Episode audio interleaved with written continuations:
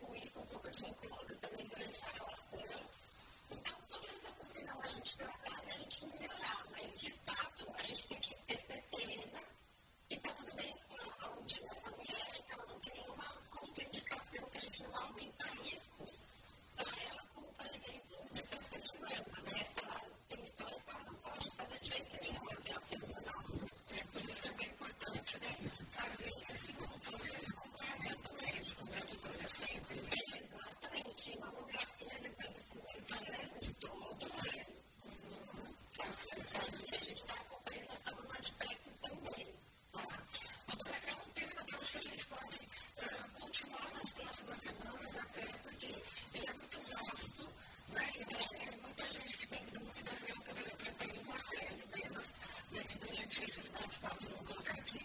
Eu quero agradecer mais uma vez a sua participação, sua disponibilidade aqui no nosso programa, né, por abrir um espaço na sua agenda toda quinta-feira para participar aqui junto com a gente. E sempre quando tem parto, né, que tem gente, gente, aqui não sai, né, para falar para o bebê